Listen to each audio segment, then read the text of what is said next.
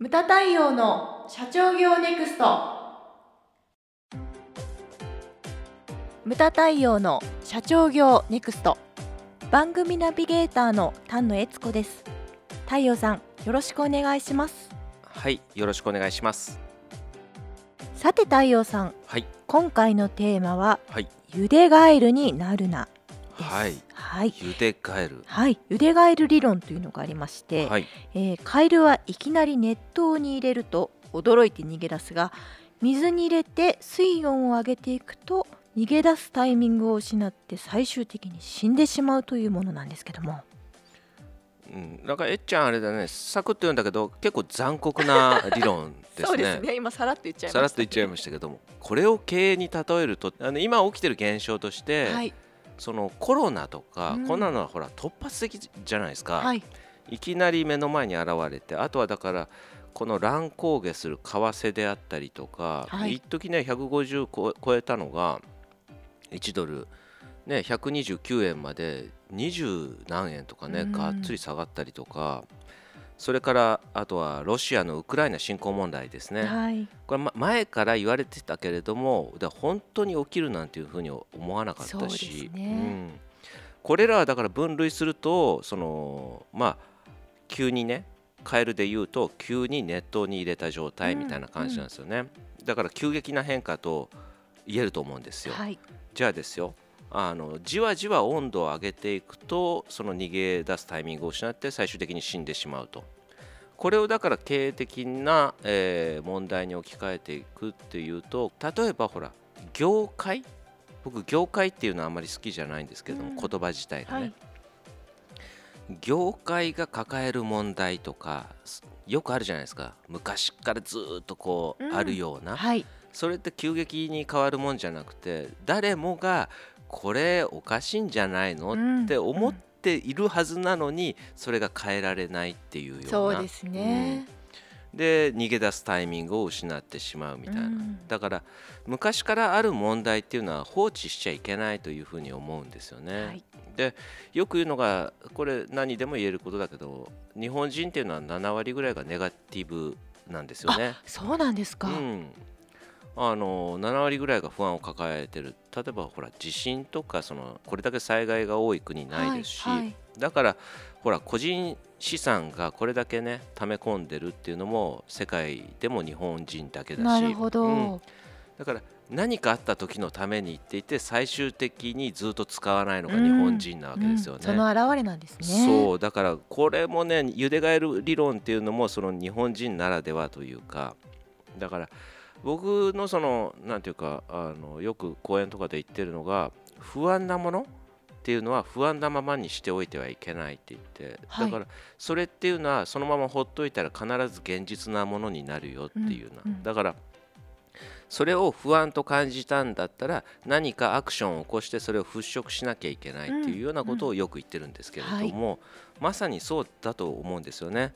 その業界が抱える問題。はい。なんかねほら左見て右見てお前たちも一緒だからまだ大丈夫みたいなそうですね。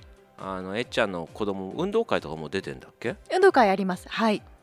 あの用意ドンで幼稚園生なんてそうじゃんあみんなが出るのを見てから出たね。りとか横見てますね。そうそう前見ろって言ってるんですけどね。おいみたいな そうだから我先にというのがないんですよねだからみんなだ赤信号をみんなで渡れば怖くない的なあそういうような発想ですよねーはい。でこれからだからその昭和的な考え方とかそういったものもどんどんどんどんこうこの令和の世の中で没落していくというふうに思うんですよ。でそういったものを払拭していかなきゃいけないと。だから例えばどんなものがあるかって言ったら、はい。まあ売り方うんで言うとまず最初は売り方ですよね。例えば実際にこれうちのお客様であるのがあの新しいお客様が来ましたと、はい取引先が。で自分の会社がありますね。で、えー、と自分の会社も付き合ってる商社があって、うん相手の会社も付き合ってる商社があったとすると、2個も3個も間に商社が入ったりするわけですよ。はい。そういうような現象であったりとか、あとはそのエリア例えばその業界さっきも言った業界によってはそのエリアを飛び越えて売ることがご法度であったりとか、はい。そういうような業界もあったりとか、あとはですねまあまあ今言ってるまさに業界ですね。でその業界の中で値段が決まってしまっているとか、うんうん。これはしょうがない部分あるんですけれども例えば医療ですね。はい国がその自分たちでもう値段決められないわけですよ。国が薬の値段薬の値段というか医療の値段ですよね、はい。を決めてしんうん。決めてしまっているというような現状ですよね。まあアメリカもそうですよね。だからほらコロナになってもほら病院行かない人が多いっていうようなことをね、アメリカとかでも言われてたりとか、まあ、そういった問題。まあまあそれはちょっと置いといて。で今言った売り方であったりエリアであったり業界でこれ自分たちが直面している問題っていうか起こってる問題をどうしようもないと考えるかどうか。はい。でなんかいやなんとかしなきゃって言ってさっきも言いましたけどアクションを起こせるかどうかうんだとうん。いうふうに思うわけですよね。はい。この間もまあ事故で何県だったかな福島県でありましたけれども教習所で、ね、実際習ったような事故がこの間テレビであこういうことあるんだなって思ったのがはい。ほら見通しのいい道路ではい。で例えばほら一面ずっと田んぼの中でで左から車が来た。うん。自分の車は直進してる、はい。でお互いに見えるはずなのに、うんうん。目標物っていうか近くにないから、はい。相手のスピードがわからないわけですよね、うんで自分はまだそういうのになったことがないからわかんないですけどもそうなるとどうなるかって言ったら止まってるように見えるらしいんですようね。んで寸前まで行っても気づかずに結局そのぶつかってしまうっていうようなうん何現象っていうのがちょっと忘れましたけれども実際にそれが起こったって言って、えー、と死亡事故にもなっちゃってねちょっと痛ましい事故だったんですけれども、そういうようなことがあったと。はいでこれはだから経営の中でも言える話でそのずーっと変わらないとねゆっくり変わっていく変化が起きてる中だとなんか自分のそのまだ大丈夫って思っちゃったりとかね、はい。このゆでガエル理論うんうん。そのものですけれどもそういったことが起きてしまうというふうに思うんですね。だからこの話を教訓にそのままではいけないとはい。いうふうに思ってですねまああのいつかはそれがちょっと致命傷になるというふうに考えていただいてそしてまああの何らかしらのね手を早めに打っていただきたいなと。うん。はいそうですね。あのよく業界っていうと、あのだいたい業界の中にいる人はもうそれが当たり前すぎてはい、おかしいことをおかしいと認識できないみたいなこともそうなんですよね。ありませんか、うん。あるあるよありますあります。自分の業界の常識は非常識っていうようなこともね、うん。はい。我々よく言ったりとか。そうですね、うんだからほら無門塾って同業種入れないんですよ。はい。だから15社、まあ、限定でやってますけど15人全員バラッバラなんですよね、はい。そうすると結構ねカルチャーショック受けるみたいですね。なるほど。えーみたいな。うんそれっておかしいよって言われて初めて。初めて気づいたりとか。そうかここをうん変えてみることでビジネスチャンスが生まれるんだっていうことをうん。気づかれるんですね、そうなんですよ。だからほら業界の集まりってよくあるけれども、はい。それ決して悪いことではないんだけれども、そこだけじゃなくていろんなところになんかねうちの勉強会でも何でもいいんですよね。はい。で隣の人がなんか何者なのかとか、うんうんこうそれ話聞くだけでも結構ショックを受けたりとか。なるほど、うん、あとはほら今年から多分うちもやると思うんですけれども、はい。その海外視察であったりとか、はい。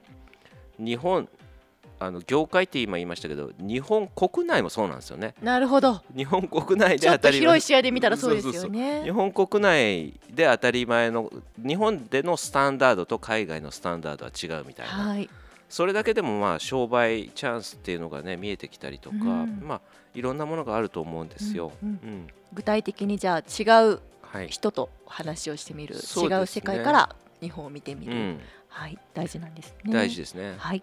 あとはあれですよ。いもう付け加えておくと経営者は自分で行くい行け行かないっていうのを選べるけれども、はい。幹部っていうのは自分で勉強しに行かないじゃないですか。そうですね。そなかなか。うなかなか。だから社長がそうだったら自分のところの社員はますますそうなんですよね、うん茹でガエル状態なわけですよ、はい。だから社員教育っていうのもこの機会に考えていただきたいなと、そうですね、はい。結局社長はうん。危機意識まあ、常に持ってるといえば持ってるんですけども、うん。社員が危機意識を持てる会社ってなかなかねなかなかないですよ。で、はいさっき言ったねほらあの急激な変化っていうロシアのウクライナ侵攻とかでもねニュースでこれ知らない社員はいないと思うけれども、うん。どっかでほら対岸の火事みたいな感じで。ありますね。でも経営にものすごい降りかかってきてるんですよね。